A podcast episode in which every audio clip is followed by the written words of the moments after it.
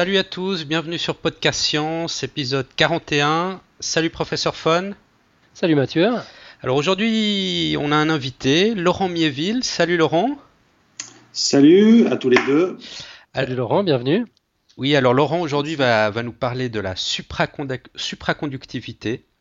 Euh, pour, nos éditeurs qui ne le savent pas, euh, on fête les 100 ans, l'anniversaire des 100 ans de la découverte de la supraconductivité qui a été découverte en 1911. Alors pour présenter Laurent Miéville, peut-être pour commencer, quelques mots sur, ton parcours. Euh, tu, es diplômé d'ingénieur à l'EPFL en, Suisse, à Lausanne. Et aussi, tu as un doctorat à l'Université de Genève en physique. je crois que tu es parti assez tôt aux États-Unis pour travailler dans le transfert de technologies entre euh, les universités et une ou plusieurs startups. Euh, tu, tu, me corrigeras si je me trompe. et, quelques années après, tu es revenu en Suisse où là, tu, es responsable euh, d'un cluster roman, je crois, qui est, spécialisé dans le transfert de, de technologies. C'est ça? Tout à fait. Donc, je dirige une petite équipe qui encadre et accompagne les chercheurs dans leurs efforts de transfert de technologies. D'accord. Et tu as et tu travailles entre autres sur la avec la enfin tu, sur le transfert de technologies liées à la supraconductivité. Oui, donc c'est ma formation initiale scientifique et donc j'ai toujours suivi aussi avec intérêt les développements et les applications que la supraconductivité a pu offrir ou pourra offrir dans le futur, on espère, euh, euh, aux gens en général pour améliorer leur qualité de vie, tout à fait. Très bien, bon, on va en parler aujourd'hui. Euh, ben, ce qu'on va faire, c'est qu'on va tout de suite commencer euh, à rentrer dans le vif du sujet. Petite question initiale. Euh, avant de te poser la question sur ce qu'est la supraconductivité, juste pour, éclaircir les termes, faut pas confondre la supraconductivité avec la semi-conductivité. Euh, la semi-conductivité. Oui, tout à fait. Ouais, euh, juste quelques mots sur la semi-conductivité qui, est très, très utilisée dans, dans, les ordinateurs. Les semi-conducteurs, ce sont des, des, matériaux comme le silicium qui sont à moitié isolants, à moitié conducteurs et qui, voilà, on va pas rentrer dans les détails, c'est pas le but du, du, du podcast d'aujourd'hui, mais hum, s'ils sont très utilisés dans, dans les ordinateurs, il faut surtout pas les confondre avec la supraconductivité dont on va parler aujourd'hui. Euh, alors pour commencer, petite question toute bête, Qu'est-ce que la supraconductivité? Alors, la supraconductivité, c'est finalement une propriété qu'ont certains matériaux de pouvoir transporter du courant électrique sans perte et sans dissipation. Donc, il faut imaginer que le courant électrique puisse se déplacer d'un endroit à l'autre dans ces matériaux sans, sans ralentir, sans perdre de l'énergie et donc euh, si on faisait tourner ce courant électrique dans un anneau supraconducteur, ce courant pourrait tourner euh, quasiment à vie et même au-delà, si on peut dire, c'est-à-dire sur des centaines d'années sans s'arrêter, parce que les, électrons qui portent ce courant ne sont pas freinés et ne dissipent aucune énergie. C'est ça la supraconductivité. C'est pour ça que c'est supra, ça veut dire que c'est une, conductivité, donc euh, les électrons qui conduisent ce courant sont tellement efficaces qui ne font aucune perte. Et donc, c'est pour ça qu'on appelle ça un supraconducteur. C'est vraiment une excellente conductivité. Parce que dans, dans le cas d'un conducteur euh, traditionnel qu'on utilise tous les jours, comme les câbles électriques, il y, a toujours des pertes de chaleur. En fait, les câbles ont une résistance qui font qu'il y a une certaine perte d'énergie, non d'électricité. C'est pas le cas dans la supraconductivité. La résistance est nulle. C'est ça, non? Tout à fait. Un petit peu comme quand on est dans une forêt avec beaucoup d'accidents sur la route et qu'on court, on dépense beaucoup d'énergie à devoir éviter des obstacles. Et ben, dans les conducteurs, dans les métaux, qui sont souvent ce qu'on entend, les conducteurs que les gens connaissent, qui conduisent le courant, hein, comme dans les prises ou dans les, connexions électriques, ces conducteurs permettent de conduire, de laisser le courant passer, mais seulement euh, le problème est que ce courant euh, a des frottements et donc il y a de l'énergie qui est dissipée.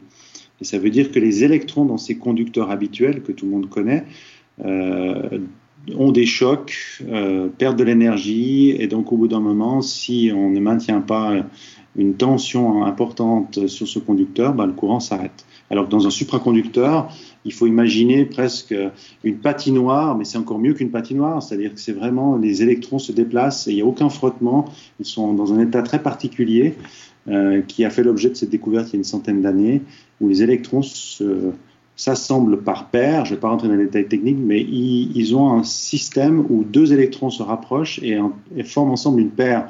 Donc il faut imaginer, c'est comme si je cours dans la forêt tout seul, Mais si je suis avec une paire d'une autre personne, on forme une paire ensemble, avec un peu de chance, si on rentre dans l'état supraconducteur, tout d'un coup, on pourrait flotter au-dessus du, du, terrain de, de, de, jogging et de, tout d'un coup se retrouver à se déplacer sans aucun frottement. Mhm. Et en fait, le, scientifique qui a découvert la supraconductivité, je crois que c'était un Hollandais qui a un nom un peu mhm. imprononçable, Kamerlingh Ons, je ne sais pas si c'est comme, ça qu'on prononce. Lui, il a découvert ça en fait en, refroidissant, euh, je crois que c'était du mercure, si je ne me trompe pas. Mhm. Euh, et il, a utilisé, je crois, de l'hélium liquide pour refroidir. Bon, tu me corrigeras si je me trompe, mais en fait, c'est à de très basses températures qu'on obtient cet effet de supraconductivité, c'est juste? Donc, le fait qu'aujourd'hui, on n'est pas, tout le monde n'a pas des supraconducteurs euh, dans leur prise électrique, ou c'est vient du fait que ces matériaux qui ont cette euh, propriété très particulière ne l'ont que si l'on les refroidit à très basse température, et qu'on dit très basse température, c'est plusieurs centaines de degrés au-dessous du zéro. donc, ça limite actuellement encore euh, beaucoup les applications de devoir refroidir continuellement des, des, matériaux pour les rendre dans un état supraconducteur. Mhm.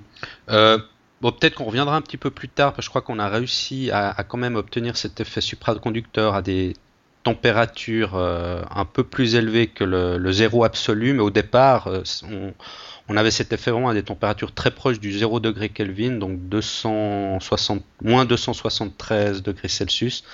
Donc mhm. c'était très compliqué parce qu'il faut vraiment euh, baisser énormément la température.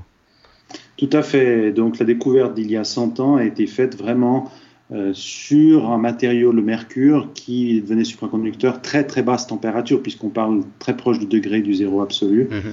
Et donc, euh, une fois que cette découverte a eu lieu, naturellement, il y a eu très rapidement une course euh, des scientifiques pour essayer de trouver d'autres matériaux pour lesquels il ne serait pas nécessaire de les refroidir autant pour atteindre cette fameuse état supraconducteur. Hmm, d'accord. Et, puis là, on a parlé de l'aspect de l'aspect conducteur d'électrons avec euh, zéro frottement, zéro perte, zéro résistance, mais il y a un autre effet de, des supraconducteurs, c'est la lévitation magnétique, c'est juste? Oui, alors c'est une autre propriété très particulière de ces matériaux lorsqu'ils sont refroidis à, cette fameuse température euh, à laquelle ils deviennent supraconducteurs, c'est qu'un matériau supraconducteur ne peut pas accepter euh, d'avoir du champ magnétique à l'intérieur de sa structure. Ça veut dire que si l'on place ce matériau dans un champ magnétique, si on le rapproche d'un aimant par exemple, il va générer lui-même un champ magnétique opposé qui, va annuler le champ magnétique euh, euh, qu'on vient de lui soumettre par aimant. Et donc, cette annulation fera qu'à l'intérieur du matériau, il n'y aura pas de champ magnétique. Donc, c'est une propriété, on appelle ça intrinsèque, ça veut dire une propriété vraiment centrale de ces matériaux supraconducteurs, c'est qu'ils ne peuvent pas accepter d'avoir un champ magnétique à l'intérieur. Et donc, si maintenant on parle de lévitation, qu'est-ce que ça veut dire? Ça veut simplement dire que si on place un aimant, par exemple, imaginez une table qui, qui a un aimant euh, qui est posé, et on approche de cet aimant notre supraconducteur, au moment où on le rapproche de cet aimant, il va sentir le champ magnétique euh, qui lui est imposé par cet aimant et il va lui-même générer un contre-champ magnétique, si on veut, qui va s'annuler, qui va annuler le champ magnétique euh, pour éviter d'avoir un champ magnétique dans sa structure. Et donc ces deux champs magnétiques, celui du, de l'aimant sur la table et celui du supraconducteur, vont interagir ensemble et il va y avoir une force qui va se créer entre les deux.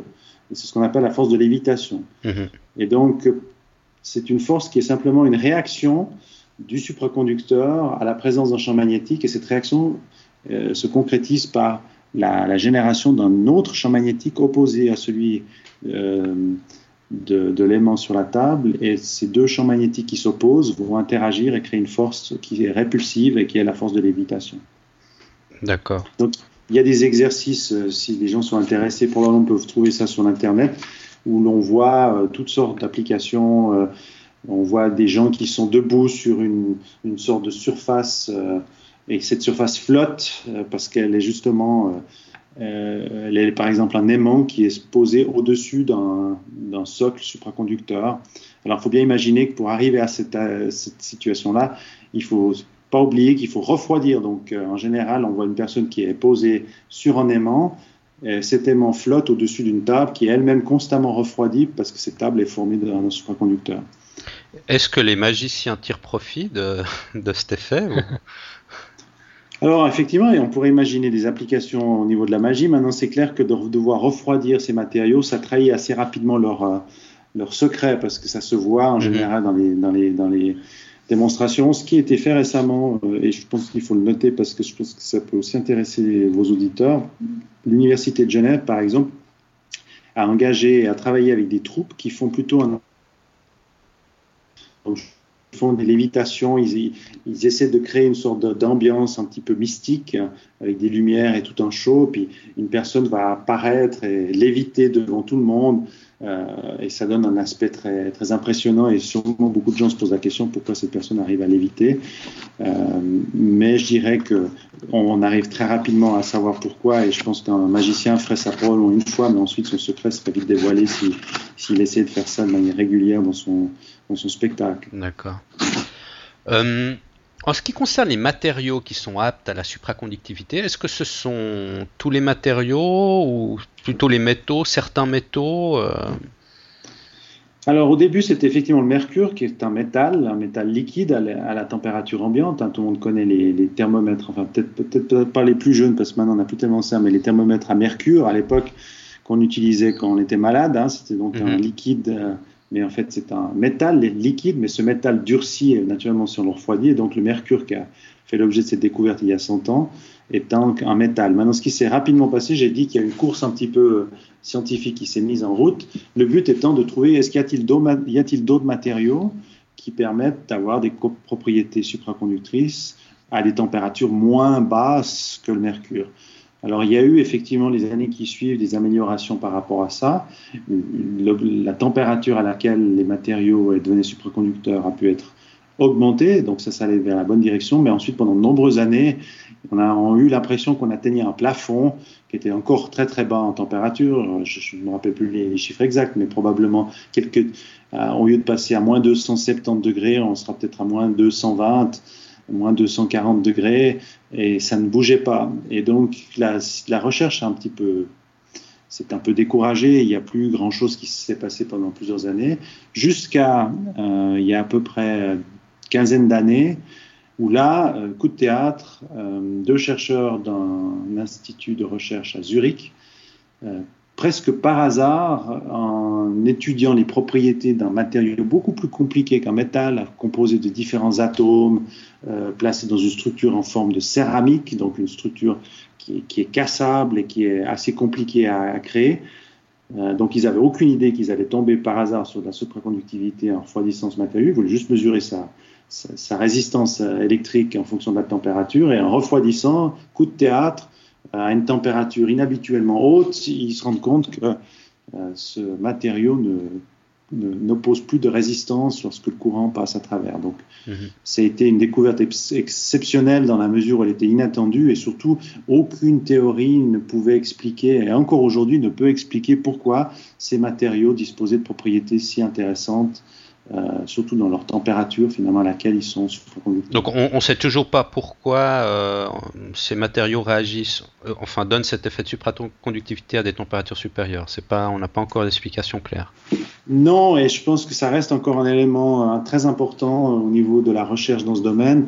On a pu expliquer, et des gens ont reçu des prix Nobel par rapport à la première théorie qui est sortie quelques années après la découverte de, du mercure supraconducteur il y a une centaine d'années. Il y a une théorie qui a été mise en avant qui pouvait expliquer, cette théorie c'était justement ce que j'avais indiqué, le fait que des électrons s'assemblent en paires. Mhm. Et cette théorie a été considérée comme étant la réponse définitive à la finalement aux, mesures et aux découvertes de supraconductivité pendant toutes les années au début du siècle, jusqu'à, comme je l'ai dit, il y a 15 ans, où ces nouveaux matériaux, ces céramiques ont été découvertes. Et là, on s'est rendu compte que la théorie existante, cette fameuse théorie des paires, avait beaucoup de mal et s'appliquait extrêmement difficilement et je dirais, on pourrait dire, n'était pas satisfaisante pour expliquer pourquoi ces matériaux étaient supraconducteurs. Et mhm. donc, euh, a un nouvel effort qui a duré et qui dure encore, et de pouvoir finalement donner une explication satisfaisante de la raison qui fait que ces matériaux euh, sont supra. Alors maintenant, c'est clair, il y a des pistes et il y a toute une,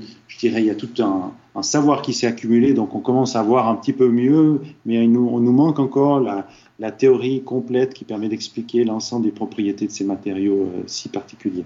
D'accord. C'était pas 15 ans, sauf erreur. Hein. Le, temps, le temps passe vite, il passe beaucoup trop vite. C'était en 1986, donc ça fait déjà, ça fait déjà 25 ans. Ouais, alors c'est peut-être moi qui vieillis un peu trop vite, effectivement. on, a, on, a, tous le même problème. C'est vrai que c'était une magnifique découverte. J'en parle parce que j'ai moi-même, à ce moment-là, j'étais en train de faire mes études euh, de physicien et, et elle est arrivée quelques années plus tôt. C'est vrai qu'elle a mis aussi pas mal de temps à être acceptée c'est peut-être pour ça aussi que j'ai pris un petit peu de retard par rapport à, l'histoire. Mais euh, il a fallu beaucoup, beaucoup de temps et je connais beaucoup de gens qui ont simplement pas pu le croire. C'était tellement exceptionnel, ça, remettait tellement en question les théories existantes que beaucoup de gens n'ont simplement pas pu le croire. Et c'est seulement bien, peut-être presque quelques années plus tard, quand il y a eu vraiment beaucoup de groupes qui ont répété cette, euh, cette découverte et qui ont vraiment démontré, parce que c'est très difficile de mesurer. Finalement, quand, quand le courant peut passer sans effort, on peut toujours argumenter qu'en fait, il y a toujours quelque part un frottement et c'est jamais vraiment supraconducteur, c'est simplement une conductivité. Le, matériau conduit très très très bien le courant, mais pour vraiment démontrer qu'il est supraconducteur, j'en reviens à la deuxième propriété qu'on a mentionnée ensemble, c'est cette, capacité à expulser, si vous voulez, le, champ magnétique euh, qu'on souhaiterait imposer à un, matériau supraconducteur. Et c'est vraiment en regardant à ce niveau-là que les gens se sont dit, oui, effectivement, ces matériaux nouveaux, euh, découverts il y a effectivement alors 25 ans sont effectivement supraconducteurs. Mhm. Euh, si, on revient sur, sur, sur les métaux donc, euh, qui originellement nous ont permis de découvrir la, la supraconductivité, est-ce que c'est vraiment tous les métaux qui ont intrinsèquement cette propriété ou? Alors en général, beaucoup de métaux ont effectivement cette propriété si on les refroidit suffisamment, on arrive à pouvoir, disons, obtenir un état supraconducteur. Mais de nouveau. Il y en a qui fonctionnent mieux que d'autres. Scientifiquement, c'est intéressant, mais qu'est-ce qu'on peut faire s'il faut refroidir à une telle température qu'il faut un mhm. équipement extrêmement complexe? Et c'est vraiment ce que, ce que, les gens disent, peut-être pour donner peut-être une image un peu. Ah, Excuse-nous, on a une petite coupure là. Tu peux juste, euh, quand tu voulais nous donner une image, répéter ce que tu as dit Oui, alors euh, quand on parle de la, du refroidissement euh, et du coût de refroidissement pour refroidir ces matériaux, il faut bien savoir que ça coûte extrêmement cher si c'est des métaux qu'on doit refroidir à très basse température. Avec les nouveaux matériaux, des céramiques qui ont été découvertes il y a à peu près 25 ans, ces, ces céramiques peuvent atteindre l'état supraconducteur non plus avec de l'hélium liquide, mais avec de l'azote liquide. Et l'azote liquide, c'est le prix d'une bière, si vous voulez. Si on veut acheter 10 litres d'azote liquide, c'est probablement le coût de 10 litres de bière. Mhm. Ça veut dire que le, le, refroidisseur, si on veut, est beaucoup moins cher dans le cas des nouveaux matériaux et donne ouvert la voie à beaucoup plus d'applications en se disant bah, finalement, si on peut les refroidir assez, de manière assez bon marché, ça devient intéressant de les utiliser pour les métaux qui doivent être refroidis tellement bas qu'il y a des applications, mais elles restent quand même beaucoup plus limitées. D'accord.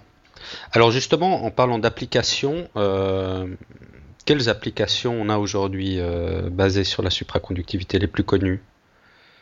Alors, euh, naturellement, comme quand cette découverte a eu lieu, il y a eu, alors si on revient probablement dans la presse entre peut-être des années 90, on va trouver beaucoup, beaucoup de discussions sur tout ce qu'on peut imaginer pouvoir faire avec la supraconductivité. Toutes les promesses euh, de l'époque. Hein. Alors, il y avait beaucoup de promesses, il y avait beaucoup d'excitement de, aussi. Les gens étaient très, très. Ils pensaient que tout allait fonctionner supra. Alors, on a parlé de trains, lévitation, supra, trains train qui lévitent, enfin, des trains qui lévitent sur des, rails supraconducteurs.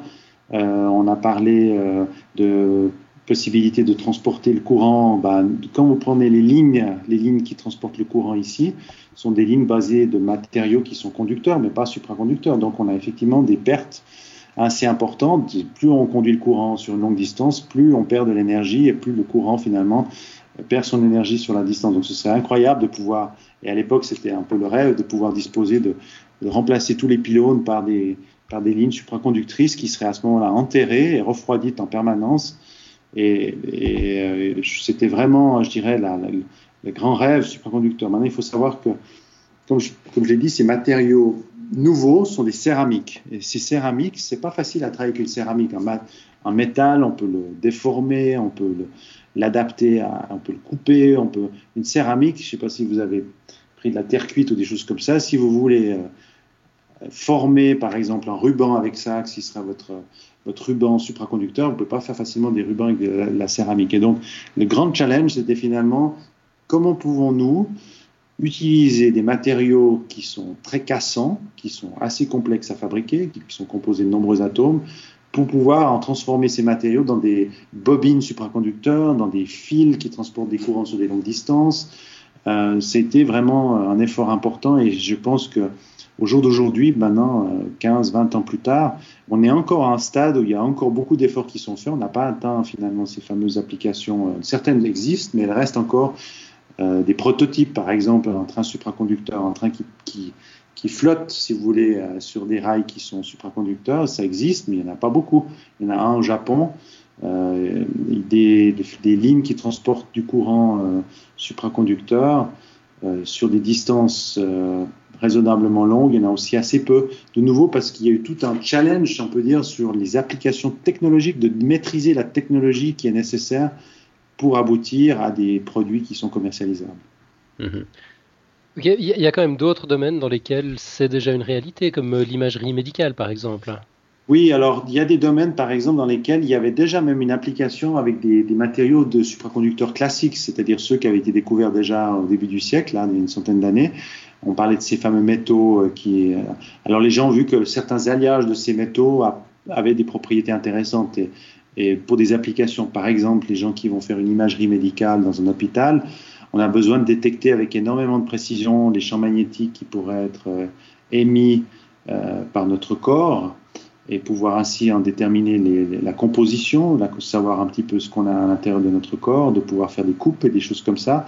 Là, on doit détecter de manière très précisément les champs magnétiques. Et donc là, pour des applications, je dirais, où, vraiment on a besoin et on est prêt à prendre tout les, la complexité de refroidir ces, fameuses, ces fameux détecteurs de champs magnétiques, euh, il y a une technologie euh, qui existe déjà depuis de nombreuses années. Et cette technologie, finalement, cette découverte il y a 25 ans a permis de réduire le volume de ces appareils.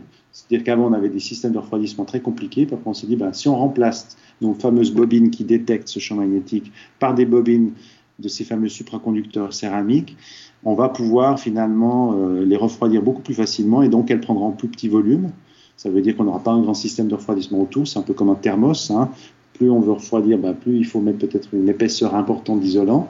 Eh bien, pour ces nouveaux matériaux pour lesquels c'était plus nécessaire de refroidir autant, on a pu avoir des matériaux isolants autour beaucoup moins épais. Et donc on a pu se rapprocher des patients, on a pu se rapprocher des, des, des, personnes qui doivent être mesurées, pour lesquelles on veut faire des tests. Et donc, on a amélioré la résolution, puisqu'en se rapprochant, on a amélioré sur la précision de la mesure. Donc, été des améliorations qui n'étaient pas nécessairement, on appelle ça une innovation incrémentale. C'est-à-dire qu'on a amélioré des choses qui existaient déjà, mais on les a rendues meilleures.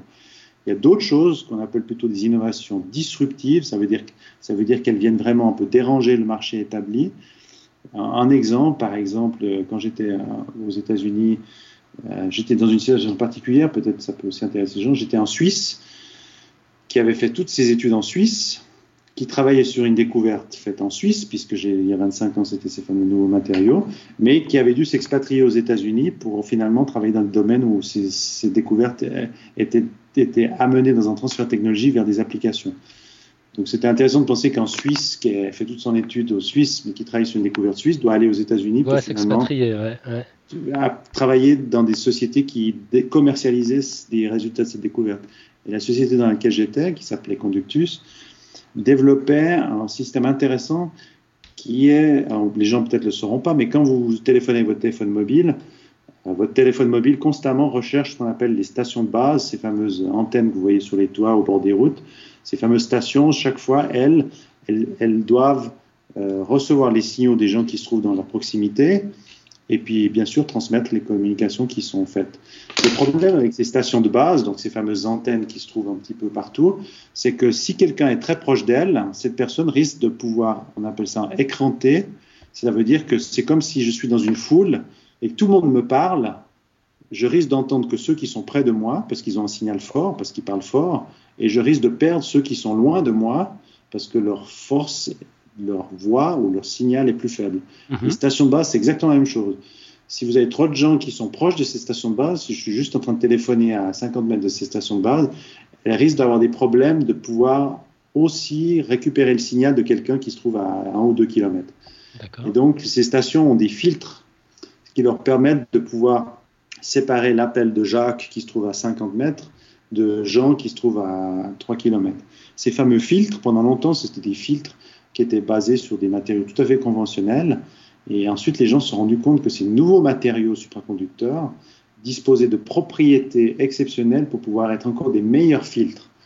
Donc, tout d'un coup, en installant au pied de ces fameuses antennes un système qui est refroidi euh, de nouveau à cet azote liquide qui coûte à peu près le prix de la bière, on arrivait tout d'un coup à faire que ces stations pouvaient tout d'un coup recevoir non plus 3, 4, mais 10, 100 personnes en même temps et à des qualités euh, bien meilleures. C'est-à-dire que si moi j'étais à 3 km, bah, j'avais avant une chance sur, sur 5 que mon appel disparaisse parce que tout d'un coup la station perdait mon appel, alors que maintenant c'est beaucoup meilleur. Donc ces supraconducteurs ont ouvert tout un champ d'applications, mais pour lesquels beaucoup de développement ont été nécessaires. À ces sociétés aux États-Unis dans laquelle j'étais, à essayer un petit peu de trouver parmi toutes ces applications potentielles lesquelles pouvaient être transformées plus rapidement dans des produits. D'accord. Euh, je crois qu'il y a un grand rêve aussi des, scientifiques autour de la supraconductivité, c'est en ce qui concerne, on a un petit peu parlé au début, du, stockage d'énergie dans, dans une bobine fermée. Parce que finalement, le stockage d'énergie, c'est toujours un problème.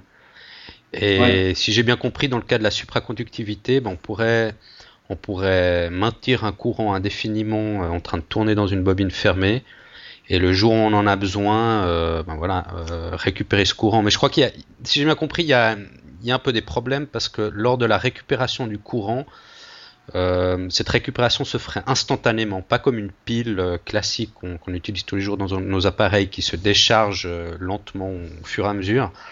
Là, dans le cas d'un stockage d'énergie dans, un supraconducteur, on aurait une décharge instantanée, toute l'énergie, c'est juste Bon, il y a effectivement différents. C'est pour ça que ça n'existe pas encore et c'est dommage parce que c'est vrai que c'est euh, dans, les problèmes climatiques et tous les aspects énergétiques actuels, un grand problème qu'on a qui n'est pas résolu, c'est comment on peut stocker euh, cette énergie. Euh, tous ces panneaux solaires qui pourraient être installés et qui probablement peuvent représenter une source importante d'énergie produite euh, ont une limitation, c'est que bah, ça génère l'énergie la journée, puis il faut pouvoir l'utiliser aussi la nuit, euh, l'hiver, enfin. Et donc, euh, actuellement, les, les, stockages qui existent, c'est naturellement les barrages. Hein, et les barrages sont là non seulement pour retenir l'eau et puis générer l'électricité, mais très souvent les barrages, ce qui arrive, c'est qu'on pompe l'eau d'une partie inférieure à une partie supérieure pour justement on utilise l'énergie en trop on la stocke en déplaçant de l'eau sur une partie supérieure et ensuite on peut récupérer ces énergies en faisant de nouveau couler l'eau vers le bas. Mhm. Le problème avec les barrages, c'est que ça génère, c'est pas très efficace. Alors, si on pouvait disposer d'un de ces fameux anneaux supraconducteurs, et puis que cette énergie électrique est générée par nos panneaux solaires la journée serait stockée dans cet anneau, on aurait un énorme courant qui tournerait de manière indéfinie dans cet anneau. Donc, on pourrait imaginer que c'est finalement pas grave. Une fois que l'anneau tourne, ce courant tourne, euh, l'énergie elle est bien stockée. Alors je pense qu'il y a plusieurs problèmes. Un, d'abord, il faut bien pas oublier qu'il faut les refroidir. Donc déjà ça, ça va générer de l'énergie, euh, ça va consommer de l'énergie parce qu'il faut maintenir cet anneau à basse température. Mhm. Mais je pense que ça, on peut maîtriser probablement encore pas trop mal. Après, il y a effectivement tout l'aspect de comment l'injecter, comment récupérer ces courants, euh, qui reste encore à, être amélioré. Mais je pense que je, je, peux imaginer que les, les besoins qu'on va avoir dans le futur pour stocker toutes ces énergies solaires et peut-être éoliennes vont, euh, je dirais, euh, remettre un petit peu plus d'intérêt sur l'utilisation de ces fameux anneaux pour pouvoir stocker euh, cette fameuse électricité générée, puis pouvoir la redonner quand les gens en ont besoin la nuit ou pendant l'hiver. Enfin, ce serait. Je pense qu'il y, y, a encore un potentiel inexploité là-dedans, mais de nouveau, on est toujours confronté à une technologie qui est quand même encore à l'état de prototype et avec beaucoup de questions euh, qui restent à être résolues. D'accord. Ok, euh, sinon dans les autres, euh, les autres applications qui existent déjà, nous on va visiter le CERN avec les auditeurs le 9 juillet prochain. on se demandait qu'est-ce qu'on doit savoir de la supraconductivité pour comprendre le fonctionnement du LHC. Typiquement un accélérateur de particules, ça pourrait fonctionner sans supraconducteur? Alors non, euh, probablement que les spécialistes vous, trouveront souvent des exemples, mais ce que vous allez voir au CERN, ces fameuses euh, cavité supraconductrice. Enfin, ils vous expliqueront. Il y, a, deux aspects très importants. La supraconductivité est utilisée au CERN. Le premier aspect, donc le CERN, c'est, faut, faut, vous imaginer donc des faisceaux de particules hein, qui tournent à très haute vitesse dans, un, dans une sorte de, petit tunnel euh, qui est en forme de, euh, si vous voulez, d'un anneau. Hein, on parle de nouveau d'un anneau aussi, qui mmh. fait plusieurs kilomètres. Maintenant, ces particules, il faut pouvoir les diriger à l'intérieur de cet anneau. C'est-à-dire que si on fait rien, elles vont aller tout droit, puis elles vont taper euh, euh, les bords de ce fameux euh, tube. Alors, il existe à l'intérieur de, de, ce tunnel des aimants qui sont placés à distance régulière les uns des autres, et ces aimants permettent par leur champ magnétique de diriger ces particules et de les maintenir dans ce fameux anneau sans que ces particules ne, ne viennent euh, toucher les bords de ce tube. Et donc, euh, ces fameux aimants, ce sont des aimants supraconducteurs. Pourquoi? Parce que ces aimants doivent générer un très grand champ magnétique, et donc on, veut pouvoir insérer un énorme courant. Et que si on n'avait pas des aimants supraconducteurs, il y aurait énormément, comme j'ai dit, hein, quand on passe un courant dans un conducteur normal, il y a du frottement, il y a de l'énergie qui est dissipée. Donc si on veut passer en gros courant, eh ben, ce qui se passe, c'est que ça va tellement générer d'énergie que un, aimant normal commencerait à chauffer à une telle température que ça poserait des problèmes. Alors que si on utilise un aimant supraconducteur, on peut placer un énorme courant à l'intérieur de ce supraconducteur hein, qui génère un énorme champ magnétique euh, à l'extérieur et donc euh, c'est beaucoup plus intéressant. Donc au CERN, vous allez trouver euh, quasiment des centaines, je ne veux pas dire de bêtises, mais probablement une centaine d'aimants au moins supraconducteurs qui sont placés tout le long de l'anneau pour pouvoir constamment orienter, diriger ces fameuses particules. Ça, c'est la première application de la supraconductivité dans ces fameux dans ces fameux anneaux. D'accord, puis il y en a une deuxième donc. La deuxième, c'est, j'ai sorti le mot juste avant, accélérateur. On dit aussi un accélérateur de particules parce que ces anneaux, il faut aussi non seulement guider, mais accélérer ces particules à des vitesses qui sont des fois vraiment très très élevées. Et pour pouvoir accélérer ces particules, on utilise aussi des cavités supraconductrices ce sont des cavités très particulières qui permettent de pouvoir donner une sorte de coup de pied euh, où je pense à ces particules. Et donc, ça permet de pouvoir donner une accélération. Alors, il faut imaginer donc, par exemple, ces fameux aimants. Et puis, entre deux aimants, vous avez ces cavités supraconductrices qui, elles, vont redonner de l'énergie euh, ces particules. Et c'est des cavités assez compliquées qui ont une géométrie très particulière et qui sont formées d'un supraconducteur. Donc elles sont refroidies elles-mêmes à basse température. Donc finalement, ce qu'il faut savoir, c'est que les expériences du CERN sont des grands, grands utilisateurs de la supraconductivité. Euh, parce que c'est vraiment un outil indispensable pour permettre d'atteindre des performances aussi élevées que le CERN souhaite obtenir. Donc voilà, je dirais pour le CERN, ça montre aussi que la supraconductivité, même si elle n'a pas encore atteint le, le quotidien des gens, elle est depuis de nombreuses années, très nombreuses années, utilisée dans des applications qui nécessitent soit une détection euh, magnétique, comme on l'a mentionné dans les, systèmes de résonance magnétique et de détection par imagerie pour les hôpitaux, soit dans les systèmes d'accélérateurs à particules comme le CERN, euh, qui eux ont depuis longtemps compris l'importance que, la superconductivité pouvait avoir pour leurs leur besoins, je dirais, scientifiques. Mmh. Euh, Olivier Tripet est venu en renfort avec quelques questions. Petite parenthèse d'ailleurs, merci Olivier, c'est lui qui nous a mis en contact. Euh, il connaît manifestement beaucoup mieux le sujet que nous, puis il propose que tu nous parles un peu des squids et de Alors, leur utilisation. Donc les squids, c'est pas un poisson euh, exotique qu'on trouve dans la mer, hein, ce sont des, des, applications très particulières de, des supraconducteurs qui, va, qui vont un peu dans le sens que j'ai déjà mentionné avant, donc la détection des champs magnétiques. Un squid, c'est une géométrie très particulière. En fait, je ne vais pas rentrer dans les détails, mais on parle beaucoup de physique quantique. Et en fait, la supraconductivité trouve son explication dans cette fameuse théorie initiale qui est un petit peu pour l'instant limitée pour pouvoir expliquer ce qui s'est passé récemment avec les nouveaux matériaux, mais la théorie initiale qui a, pu expliquer cette fameuse découverte d'il y a 100 ans sur la supraconductivité est une théorie quantique, c'est-à-dire que quand on dit quantique, ça veut dire que cette fameuse paire qui se forme de ces deux électrons un état quantique. Ça veut dire c'est un état très particulier de la matière. Et cet état quantique a différentes propriétés. On a déjà mentionné le fait que cet état refusait les, le champ magnétique en son sein. Une autre propriété, c'est de pouvoir justement euh, avoir une très grande sensibilité au champ magnétique. Hein, de nouveau, c est, c est, on, je l'ai dit, hein, les, les, matériaux mm -hmm. réagissent très fortement en présence d'un champ magnétique.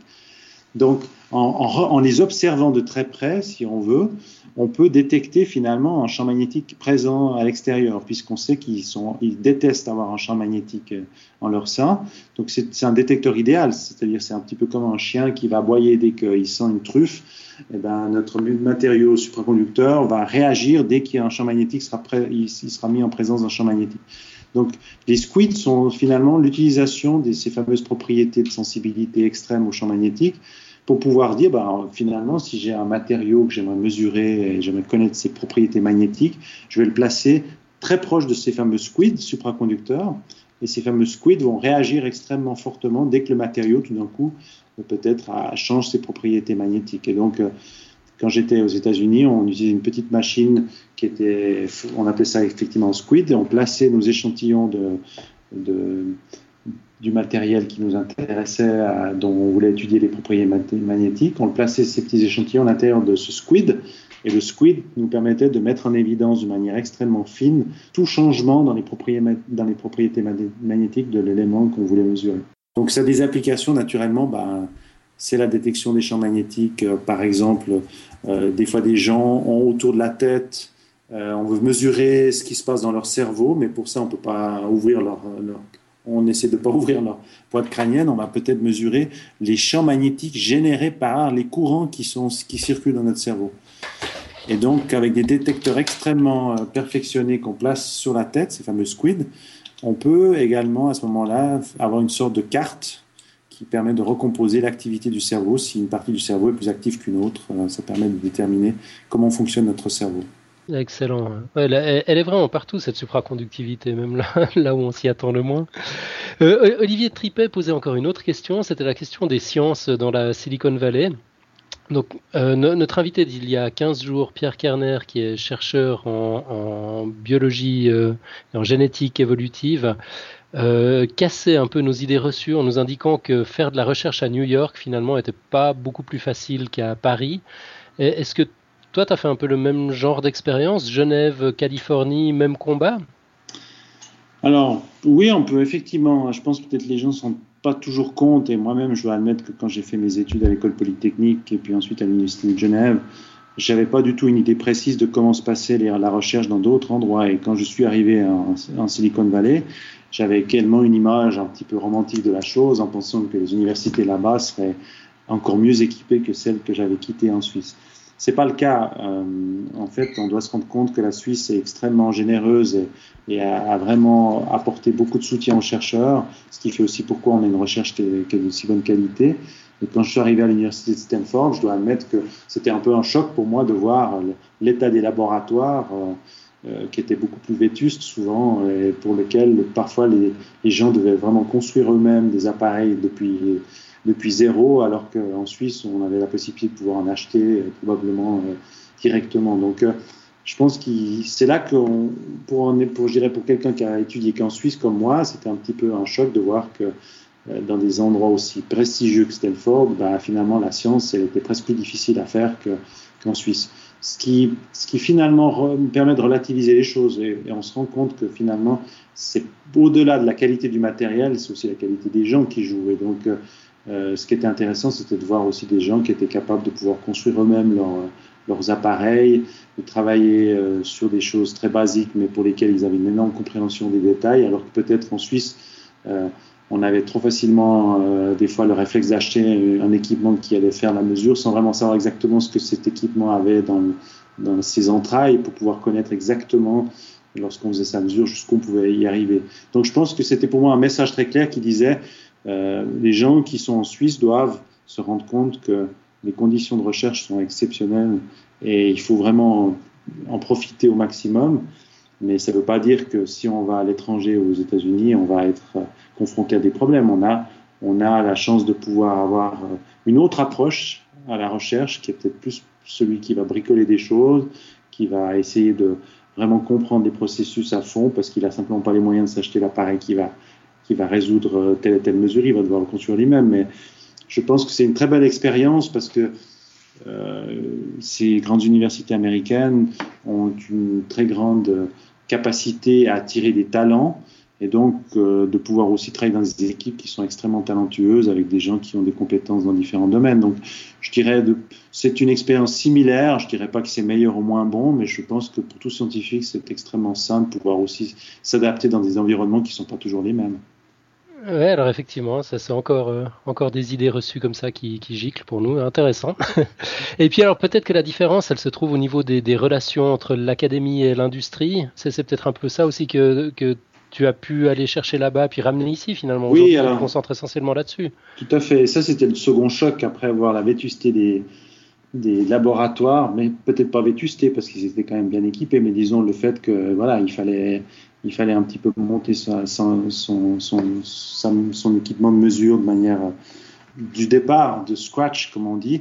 Euh, l'autre choc, c'était pour moi, hein, mais il faut bien oublier que c'était il y a à peu près 15-20 ans maintenant, hein, ça fait bien ouais, 15 ans que j'étais là-bas. Euh, l'autre choc, c'était vraiment de me rendre compte à quel point il y avait une proximité et un échange constant entre euh, l'aspect académique et puis les entreprises qui se trouvaient pas loin. Et, j'ai eu la chance de pouvoir vivre dans ce système pendant trois ans, de moi-même passer de l'aspect académique dans une société qui a été créée par l'Université Stanford et que j'ai mentionné plus tôt, qui s'appelle Conductus, qui, recherchait ces fameuses applications de la superconductivité. Et je pense que ça a eu pour moi un choc parce que c'est vrai que j'avais quitté la Suisse avec euh, avec des très bons labos de recherche, hein, aussi bien à l'EPFL qu'à l'Université de Genève, mais avec peu finalement d'interaction et de, de, commercialisation de ces fameuses découvertes qui étaient vraiment extrêmement belles, je dirais.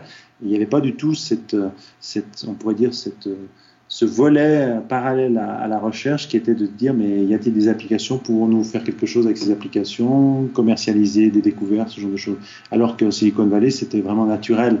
Et on baignait là-dedans, on quittait Stanford, et on allait euh, juste boire un café ou un verre dans, dans la ville d'à côté et les gens parlaient que de ça, parlaient de la prochaine compagnie qui allait être créée à partir de telle et telle technologie. Et je dois admettre que j'ai vu beaucoup de Suisses arriver comme moi, un petit peu, euh je dirais, avec une formation scientifique, mais vraiment pas grand-chose d'autre dans leur, dans leur euh, dans leur cartable, euh, se retrouver après quelques années ou même quelques mois, euh, je dirais pas des entrepreneurs, mais des gens qui d'un coup commencent à réfléchir à toute l'implication que leur recherche peut avoir, les possibilités de développer des, des, des applications commerciales. Et je pense que c'est ça qui m'a aussi convaincu que euh, de rentrer à un moment donné en Suisse pour me dire, mais finalement avec cette recherche qui est de si haute qualité, finalement, il faudrait aussi, il fallait, parce que c'était dans le passé, maintenant les choses ont bien changé, mais il fallait aussi contribuer à non seulement la recherche, mais à son application et au développement du transfert de technologie. Et j'ai eu la chance de pouvoir interagir avec toutes sortes d'environnements en Silicon Valley, que ce soit les investisseurs, ces fameux capital risqueurs qui investissaient là-bas dans les compagnies, euh, il y avait aussi la possibilité de pouvoir visiter des sociétés. J'ai travaillé un petit peu comme consultant pour ces fameux capital risqueurs et donc j'ai pu aller moi-même évaluer le potentiel commercial de certaines sociétés qui développaient de nouvelles technologies. Donc j'apportais plutôt une validation scientifique à cette époque-là. Donc tout ça a été extrêmement profitable pour moi pour pouvoir finalement me convaincre de l'importance que tout cela représente dans un environnement de recherche de pointe comme est Stanford, mais comme est aussi les PFL et comme est aussi l'Université de Genève. D'accord. D'accord. Euh, oh. Oui, Mathieu? Oui, euh, je, ne veux pas euh, être rabat-joie, mais on s'était juré de. On pourrait en parler des heures, mais on s'était juré de. De ne pas dépasser l'heure pour cette émission et on a dit qu'on n'allait pas te retenir trop longtemps non plus parce que je crois que as, tu es occupé. Oui, j'ai malheureusement d'autres obligations, mais encore, je peux volontiers répondre encore rapidement à une ou deux questions, mais si elles sont pas trop, pas trop longues. Alors, je sais pas si Professeur Fun, tu as encore quelque chose à rajouter donc euh, juste pour bien situer aujourd'hui, maintenant tu es carrément passé de l'autre côté de la barrière. Tu hein. Tu fais plus du tout de recherche. Non, alors juste pour terminer la boucle, puisque j'ai mhm. beaucoup parlé de ce qui s'est passé là-bas, euh, donc après trois contribué au développement aussi de transfert de technologie en Suisse, qui était un petit peu un sujet qui commençait à devenir de plus en plus important. Euh, j'ai rencontré j'ai eu la chance de rencontrer un Suisse expatrié à Stanford, qui était lui-même actif dans les transferts technologiques depuis de nombreuses années, qui m'a convaincu, qui est devenu mon mentor, si on veut, qui m'a dit rentre en Suisse. C'est vraiment une période absolument exceptionnelle qui va s'ouvrir en Suisse parce que toute cette belle recherche va trouver de plus en plus d'applications et des gens comme toi vont contribuer au transfert technologique. Donc, j'ai quitté un peu à contre-cœur parce que je suis resté que trois ans, mais plutôt l'appel du large euh, retour à Genève où j'ai créé effectivement ces structures qui s'appellent Unitech qui a actuellement 12 personnes et dont, notre activité principale, comme tu l'as mentionné, n'est plus faire de, faire de la recherche. Ne sommes plus au fourneau de la recherche, mais nous accompagnons les chercheurs, nous aidons les chercheurs à évaluer finalement le potentiel commercial de leur découverte. Donc on a la chance et le, privilège de pouvoir euh, interagir avec non plus euh, un seul ou deux professeurs lorsqu'on fait de la recherche, mais à l'ensemble des professeurs de l'Université de Genève. Je ne dis pas qu'ils sont tous à, notre chevet, mais disons des, chaque personne dans mon équipe a probablement une vingtaine, une trentaine de professeurs avec lesquels ils interagissent régulièrement. Et on a aussi le mérite d'interagir avec eux lorsque eux font des découvertes. Donc c'est comme vous, ceux qui connaissent la science savent que c'est beaucoup de travail et rarement des découvertes euh, et des résultats. Euh, positif. Donc euh, nous, on a la chance de pouvoir être constamment en contact avec de nombreux chercheurs chaque fois qu'ils font des découvertes. Donc c'est très très intéressant, on a des gens très enthousiastes, mais naturellement, il faut maintenant euh, évaluer, c'est-à-dire qu'on doit les aider à dire bah, finalement cette découverte est intéressante, mais malheureusement, on ne pense pas qu'on arrivera à trouver euh, un transfert technologique une compagnie existante ou avec une start-up à créer. Donc on est vraiment beaucoup plus dans un mode où notre travail est de mettre une sorte de euh, d'évaluation, mais c'est peut-être pas vraiment le terme, mais disons de pouvoir aider les chercheurs à mieux appréhender les applications potentielles de leur recherche.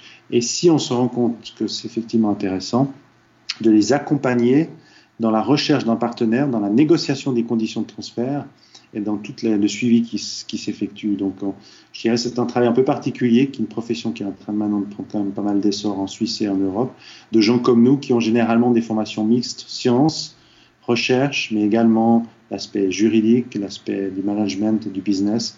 Et donc euh, voilà, c'est, euh, je dirais, c'est un, c'est un joli parcours où on peut évoluer au sein de scientifiques, mais aussi au sein de business. Et donc il faut des gens qui sont capables de travailler le matin avec des scientifiques au niveau, au niveau recherche, et puis l'après-midi peut-être avec des businessmen en, en faisant une négociation par rapport aux conditions de transfert. D'où cette, euh, cette maîtrise de la métaphore, euh, ce sens euh, assez exceptionnel de la vulgarisation. C'est vrai que tu as évoqué pendant toute l'émission des sujets assez complexes, mais de manière extrêmement simple, en les rendant, en les rendant limpides. J'imagine que de faire la passerelle comme ça, de, de, jongler entre, entre ces deux univers en permanence, ça, ça, ça forge une certaine pratique, effectivement. Si on a le temps pour une ultime question, je promets que c'est la toute dernière. Oui, oui, non, allons-y, allons-y, il n'y a pas de problème. Alors, quelles sont les technologies euh, chaudes du moment, hormis la supraconductivité? Alors, euh, bon, sans trahir de, secrets d'État, puisque certaines technologies euh, sont encore très, doivent être protégées. On n'a pas parlé des brevets, mais qui est un élément des important pour pouvoir, en guillemets, protéger certaines découvertes avant de pouvoir en parler et, éviter quelqu'un, en guillemets, nous les pique. Mhm. Je dirais que dans notre métier à l'Université de Genève, on a beaucoup, beaucoup d'activités au niveau des sciences de la vie. On a beaucoup parlé des matériaux mais il y a aussi beaucoup de choses qui ont lieu. Des gens qui font des découvertes autour, par exemple, du traitement autour du, diabète, du, du, sida. Euh, il, y a, il, y a, vraiment, on a la chance de pouvoir voir un petit peu les choses qui sont en train d'arriver maintenant au niveau de la recherche, pour lesquelles on espère, et, et, je dis bien on espère, parce qu'il ne faut pas non plus donner faux espoirs aux gens, mais on est dans un stade où on voit des découvertes qui ont lieu, par exemple, dans le, dans le traitement du diabète, ou pour vous donner un exemple, euh, des chercheurs permettent de tout comprendre certaines raisons pourquoi les gens ont le diabète, de pouvoir offrir une, potentielle façon de, les guérir, même si encore, je dois dire avec beaucoup d'attention, c'est pas encore quelque chose qui puisse être, euh, je dirais, réalisé. Il y a énormément de recherches qui doivent être faites, mais on voit vraiment les prémices de, de découvertes qui pourraient amener, peut-être dans 5 ans, dans 10 ans, les traitements du futur. Donc, on a vraiment, je dirais, l'opportunité de pouvoir, peut-être, on doit admettre la chance de pouvoir euh, travailler dans des environnements qui vont peut-être façonner euh, ce qui va nous arriver, ce qui va finalement arriver sur le marché d'ici 5, 10, 15 ans. Alors, moi, je reste toujours très prudent et des fois, je suis toujours un petit peu sceptique quand je vois dans la presse l'utilisation trop souvent du conditionnel, on pourrait imaginer telle application, on pourrait imaginer tel traitement, on pourrait guérir les gens de, je sais pas, de, paralysie, on pourrait leur donner le, la possibilité de marcher. Je pense qu'il faut être très prudent parce qu'il y a des gens qui ont des problèmes graves et qui espèrent, et je crois qu'il ne faut pas les décevoir, il faut être très cohérent avec eux. Il y a énormément de choses qui se font, il y a énormément de, de découvertes qui ont lieu, mais beaucoup de ces découvertes, malheureusement, dans leur développement, d'un coup, aboutissent à une impasse où il y a quelque chose qui n'est finalement pas possible pour des raisons qu'on connaissait pas au départ. Et donc, même si je peux le garantir qu'il y a beaucoup de choses qui ont lieu à l'Université de Genève, en tout cas c'est ce qu'on voit nous tous les jours, je ne peux pas dire aux gens on va vous guérir du diabète ou on va guérir le, sida grâce à, aux, gens de l'Université de Genève. Mais par contre, on peut dire qu'il y a vraiment un effort et qu'on est optimiste que, voyant toutes ces découvertes, il y en a bien une ou deux qui vont probablement d'ici 5 ans, d'ici 10 ans, aboutir à des traitements importants qui auront un impact, euh, je dirais, non négligeable sur la société. donc c'est aussi pour ça qu'on travaille, c'est pas pour faire de l'argent comme beaucoup pensent on n'est pas des agents d'université pour récupérer de l'argent sur le dos des compagnies. On est là vraiment pour permettre à des découvertes qui le méritent de pouvoir être transférées vers des entreprises qui, elles, vont faire tout ce travail de validation, surtout des sciences de la vie, qui, on espère, aboutiront dans 5 ans, dans 10 ans à des traitements euh, qui pourront sauver des vies, qui pourront guérir, qui pourront améliorer la qualité de vie de, nous, en fait, finalement, de, toi, de, moi, euh, de ceux qui nous écoutent. Euh, donc, il y a aussi cette volonté de faire partie d'une chaîne d'innovation. Et. La Suisse est un pays exceptionnel pour ça. Et donc, je pense qu'on a la chance de pouvoir contribuer à cet effort qui est, fait par beaucoup de gens, du scientifique à nous, jusqu'aux médecins qui appliquent ça. Donc, c'est toute une chaîne très, je dirais, très virtueuse qui nous anime on continuerait effectivement pendant des heures. on sent la passion, c'est génial. tu aurais des milliers de choses à, nous dire. Euh, on, va en rester là pour, euh, Très bien. cette fois. Merci infiniment pour toutes ces explications et ce entretien. Très intéressant. je vous souhaite une très bonne continuation et excellente visite à l'Eurocern, si j'ai bien compris. Euh, Merci. Vous, profiterez de bien regarder les supraconducteurs lorsqu'ils seront devant vos yeux ou poserez les questions pour bien comprendre où ils se trouvent et pour les voir réellement devant vous. On manquera pas de chercher les aimants qui dirigent les, particules. On les regardera d'un tout autre œil. Très bien. Merci infiniment, Laurent. Merci à vous deux. Excellente euh, continuation alors. Hein. Merci. Allez, au revoir. Bonne soirée. Merci. Au revoir. Très bien, professeur Fon. Toujours là? Euh, oui, toujours là. Ben voilà, qui était passionnant, dis donc. Ouais, très, très intéressant. Hein. On aurait pu parler une heure de plus. Exactement. Bon, maintenant, on a son adresse. Hein. ce sera l'occasion de faire un podcast sur les sciences de la vie. J'ai l'impression qu'il y, a pas mal de choses à dire là-dessus aussi. Exactement. Euh, peut-être pour conclure sur la supraconductivité, je crois que tu avais un ou deux sites que tu voulais recommander aux auditeurs. Oui, euh, ben, il y a pas mal de choses qui se passent autour de la supraconductivité parce que précisément c'est 100 ans. Euh, donc il y a un site euh, français qui a été monté, supraconductivité.fr, un site spécial, plein d'activités, plein de vidéos, euh, avec une, approche assez ludique. On peut voir des, expériences de, lévitation, des choses comme ça. L'adresse c'est supraconductivité sans accent.fr, c'est tout simple, on mettra le, le, lien dans les notes de l'émission. Et puis il y a quelques dates euh, en Suisse euh, aussi, notamment au CERN en septembre et en octobre. Euh, il y aura des choses autour de, la supraconductivité. C'est toujours sur un site français qu'on trouve ces informations, le site de la CNRS, du CNRS, pardon. C'est cnrs.fr slash supra 2011. et puis voilà, il y, a, des liens sur le calendrier. Euh, et puis peut-être encore juste une dernière chose pour les gens qui se trouveraient à Paris euh, ce samedi, donc le samedi 18 juin, euh, il y a le musée des arts et métiers, donc c'est dans le troisième arrondissement, qui organise une journée spéciale. ça s'appelle Vivez l'expérience Supra. Et puis là, bah, il, y a, toutes sortes de choses à faire. Je crois qu'on peut, on peut même l'éviter soi-même. donc ça, ça doit être assez génial. Je, je, regrette de ne pas pouvoir être à Paris ce week-end. Ouais, j'aimerais bien faire cette expérience de lévitation, ça doit être, ça doit être drôle à, vivre. Ah ouais, ça, ça, doit être vraiment assez cool. Donc voilà. Très bien, ben, on va conclure avec la supraconductivité alors et on va passer aux, news et de la semaine et deux trois feedbacks sur euh, deux trois choses qu'on a dit dans les émissions précédentes. Exactement, ouais. Euh, on va peut-être commencer par euh, l'évolution. donc il y, y, a tout un, tout un fil de discussion très constructive. Hein. je m'attendais à ce que des créationnistes nous tombent dessus, mais non, ça n'a pas du tout été le cas. Euh, que des discussions intelligentes. On vous invite à aller voir les commentaires euh, sur, euh, sur les notes de l'émission.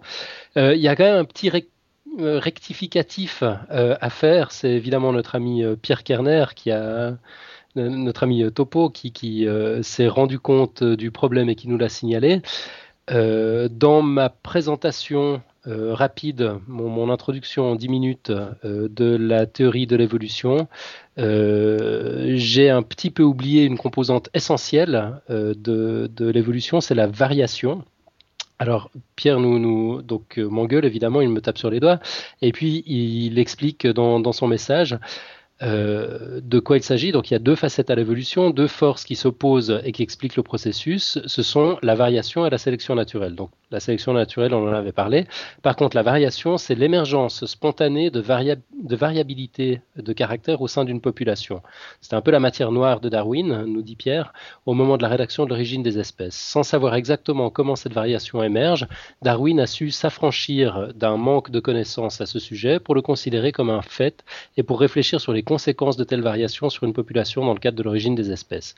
Maintenant, nous comprenons de mieux en mieux ce qui est à l'origine des variations morphologiques ou d'autres caractères physiques chez les individus.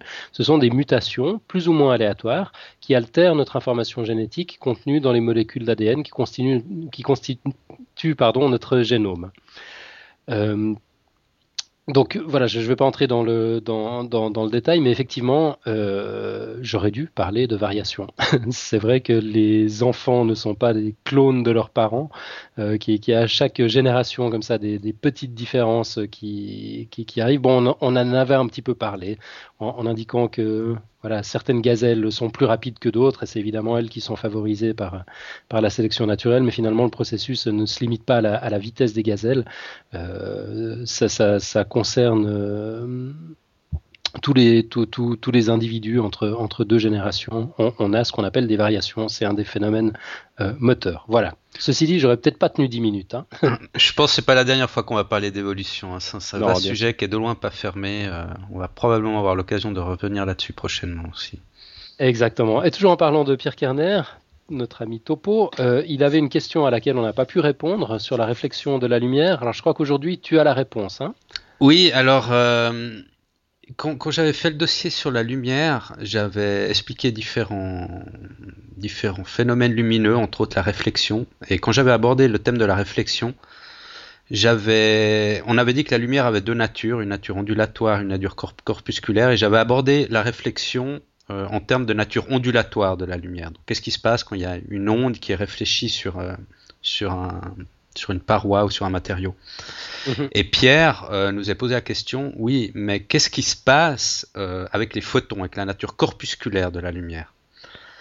Alors Marco nous a aidé un petit peu. Euh, on peut le remercier. Donc Marco qui, nous a aidé aussi à faire le podcast la semaine passée sur l'évolution. Il, nous a trouvé hum, deux trois informations là-dessus que, je, je, vais reprendre. Alors, une de ces, informations euh, nous dit la chose suivante que, bon, que on pense tous que la réflexion est simplement la déviation des, des ondes électromagnétiques incidentes, ça c'est ce que j'avais dit. Mais ce n'est pas le cas au niveau atomique. Quand on, quand on rentre au niveau des, des, particules, au niveau atomique, euh, la réflexion doit plutôt être considérée comme une absorption suivie d'une réémission sans perte d'énergie. Alors, qu'est-ce que ça veut dire? Ça veut dire que un photon qui est un, on avait dit que c'était un quantum d'énergie, c'est une, l'élément fond, c'est la plus petite unité d'énergie. Un, photon porte en fait la plus petite énergie, plus petite unité d'énergie possible, lumineuse. Et ce qui se passe, c'est que quand un, quand un photon euh, est réfléchi par une, par une paroi ou par un matériau, il est en réalité l'énergie que porte ce photon est en réalité absorbée par l'atome ou plus plutôt par les électrons de l'atome. Cette énergie est diffusée dans les électrons de l'atome, puis réémise. Alors, je, vais rajouter un, deux, trois mots qui, dont, Marco nous avait aussi euh, indiqué, indiqué, une source de, du, de, Feynman, qui, avait écrit un livre, euh, Lumière et matière, une étrange histoire, qui, qui semble passionnant. Euh, et dans ce livre, il, fait part d'une expérience. Euh, donc, pour remettre dans le contexte, l'expérience décrit l'émission d'une source lumineuse sur une plaque de verre. Et, on a un détecteur qui mesure la lumière réfléchie par cette plaque de verre. Donc ça, c'est l'expérience.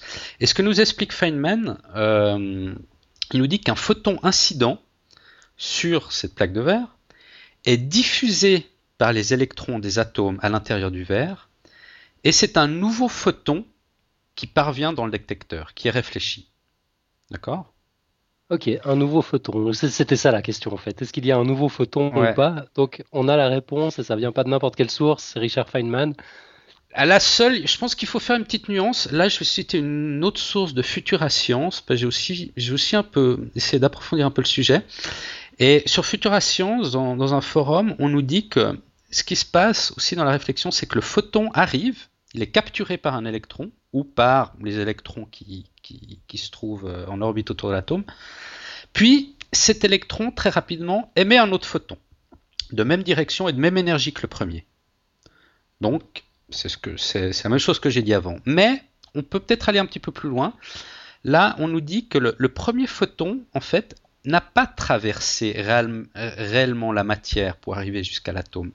Mais c'est l'énergie lumineuse ou l'information qu'il véhicule qui, a traversé. Et ce qu'on appelle la lumière, c'est plutôt l'énergie et l'information portée par les photons, plutôt que les photons eux-mêmes. Et alors bon, après, il y a, toute une dialectique qu'on peut faire là autour. Est-ce que le quantum d'énergie ou l'énergie qui est absorbée par un atome puis réémise dans le cas d'une réflexion, est-ce que c'est la même chose que le photon ou le photon c'est seulement un vecteur d'énergie? Tu vois, tu vois un peu ce que je veux dire? Ouais. Euh, alors bon, pour résumer, en gros, ce qui est sûr, c'est que euh, le quantum d'énergie lumineuse, l'énergie lumineuse, est absorbée par un atome, puis réémise euh, en même quantité dans la même direction.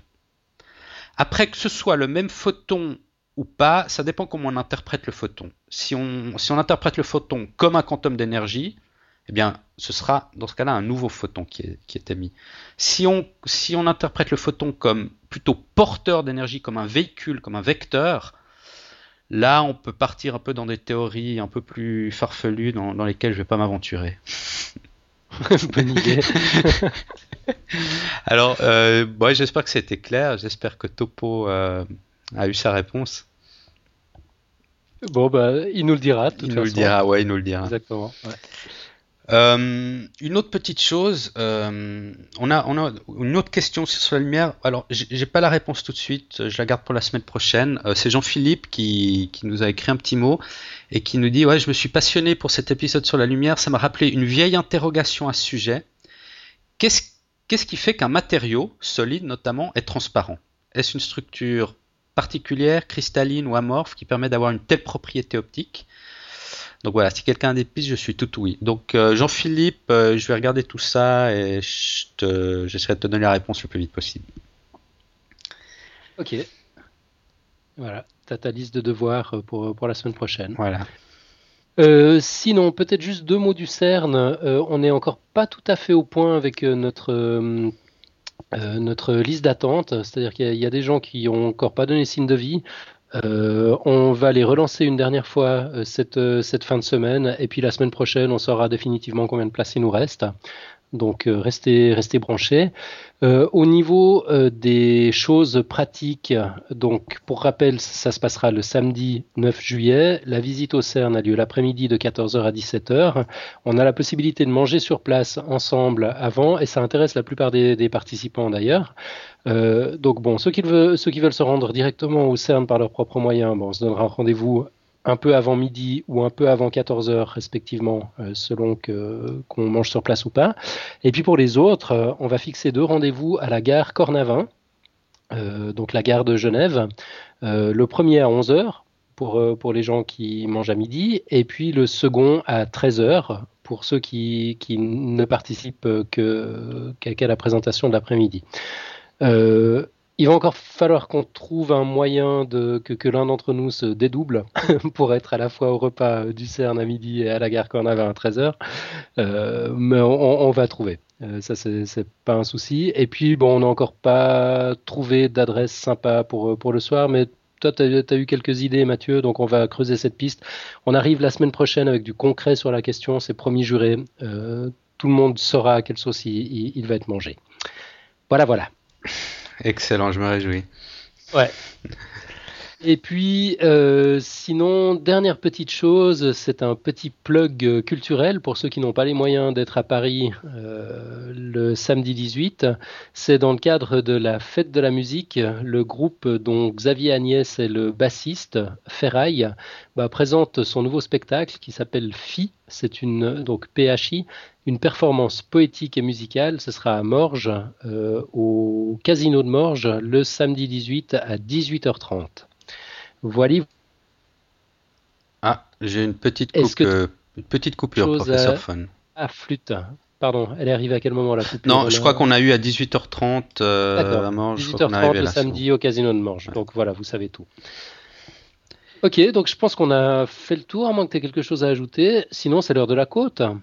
Oui, mais l'heure de la côte, alors ça tombe bien, j'ai une côte du découvreur de, la supraconductivité, donc de Kamerling Owens, qui, a dit, parce qu'en fait, évidemment, il a découvert un peu par hasard cette supraconductivité, parce que ce qu'ils avaient tenté de faire, euh, en fait, ils, ont, ils, voulaient mesurer euh, le courant électrique dans du mercure refroidi à de très basses températures.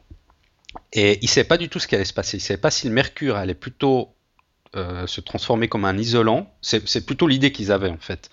Et en fait, ils se sont rendus compte que, c'est le contraire qui s'est passé, que le mercure finalement est devenu supraconducteur, sa résistance électrique est, est devenue nulle.